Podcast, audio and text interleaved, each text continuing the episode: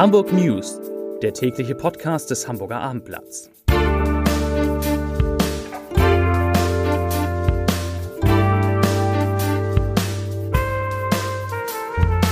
Moin, mein Name ist Lars Heider und heute geht es um einen erneuten Streik, der den Hafen und viele Berufstätige und morgen auch die Staatsoper trifft. Weitere Themen. Eine wichtige U-Bahn-Linie fährt nur eingeschränkt, der Widerstand gegen das Anwohnerparken wächst und Tennisstar Serena Williams kommt nach Hamburg. Dazu gleich mehr. Zunächst aber wie immer die Top 3, die drei meistgelesenen Themen und Texte auf abendblatt.de. Auf Platz 3 verunglückte Zwillinge Überlebende immer noch nicht befragt. Auf Platz 2 nach Protesten.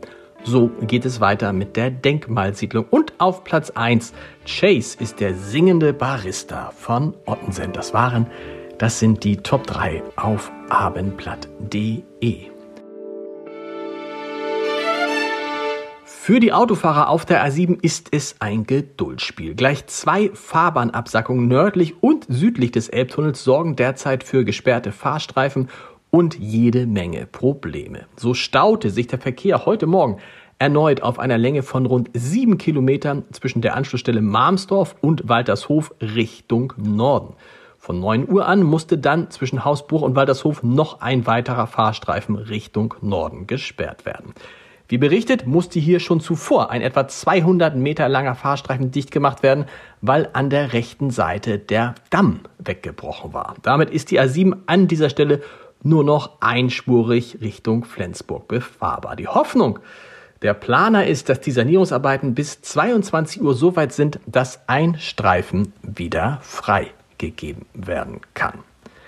Die Warnstreikwelle von Verdi trifft erneut die Fahrgäste der Hamburger Hafenfähren mit voller Wucht. Die Gewerkschaft hat seit heute Morgen 4 Uhr zu einem 48-stündigen Ausstand bei der Hadak aufgerufen. Kein einziges Schiff der Flotte lief am Morgen aus.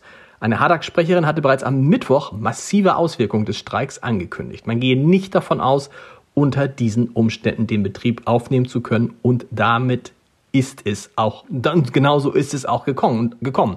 Und damit dürften alle Fähren im Hamburger Verkehrsverbund für zwei Tage stillstehen.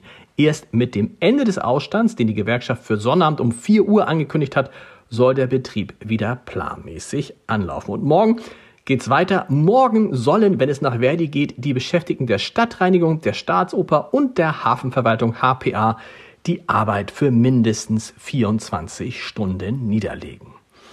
Der Widerstand gegen das vom Senat in immer mehr Stadtvierteln eingeführte Anwohnerparken nimmt weiter zu. Nun hat auch die Handelskammer als Vertreterin der Wirtschaft in einem Positionspapier gefordert, das offiziell als Bewohnerparken bezeichnete System zunächst nicht weiter auszubauen und die Verkehrspolitik beim Thema Parken insgesamt deutlich zu verändern. Der Senat solle, so heißt es, durch eine Bundesratsinitiative auf eine Änderung der Straßenverkehrsordnung hinwirken, in der das Bewohnerparken geregelt sei. Ziel soll ein Anrainerparken nach dem Vorbild Wiens sein, denn dort können seit 2018 auch Betriebe und Beschäftigte eine Parkberechtigung erwerben. Und während ich das hier vorlese, kommt gerade die Meldung rein, die Eilmeldung, dass offensichtlich Hamburgs Senator Agnes Tjax das Anwohnerparken, den Ausbau des Anwohnerparkens zunächst einmal gestoppt hat. Lesen Sie mehr dazu auf abendblatt.de. Weitere Nachrichten. Tennisstar Serena Williams wird im Mai einer der prominenten Gäste des Digitalfestivals OMR in Hamburg sein. Die 41-Jährige werde auf der Bühne über ihre Erfahrungen als Investorin und Unternehmerin sprechen. Das teilte OMR heute mit. Und der Auftritt sei einer der ersten in Europa seit dem Ende ihrer Tenniskarriere im Herbst 2022. Und noch jemand, das heißt noch jemand, noch etwas kommt nach Hamburg aber zurück, nämlich das Kultmusical Tanz der Vampire. Es soll von November an im Stage Operettenhaus gezeigt werden. Das, Stück, das Stück ersetzt damit das Musical Hamilton, das noch bis zum 15. Oktober im Operettenhaus zu sehen sein wird. Wer die Hauptrollen spielen wird, steht noch nicht fest. Die Castings dafür sollen im März starten. Tanz der Vampire hatte 1997 in Wien Premiere und ist seitdem von rund 10 Millionen Zuschauerinnen und Zuschauern weltweit gesehen worden. Und eines meiner Lieblingsmusicals.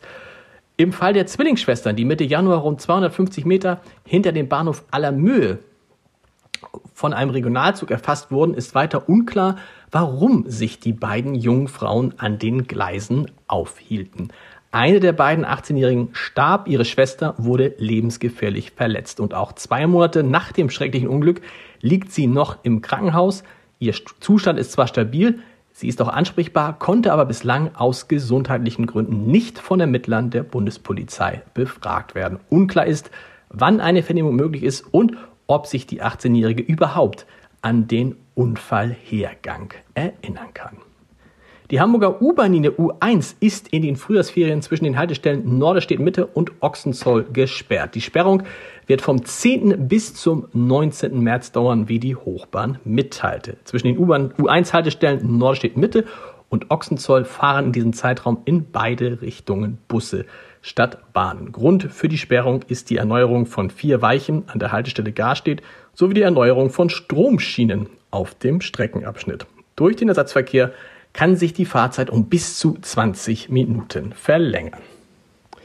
Das war's für heute mit den Hamburg News. Mehr Podcasts des Hamburger Abendblatts finden Sie unter www.abendblatt.de slash podcast und wir hören uns morgen wieder um 17 Uhr. Und jetzt schnell auf abendblatt.de gucken, warum der Hamburger Senat offensichtlich das Anwohnerparken gestoppt hat. Bis morgen. Tschüss.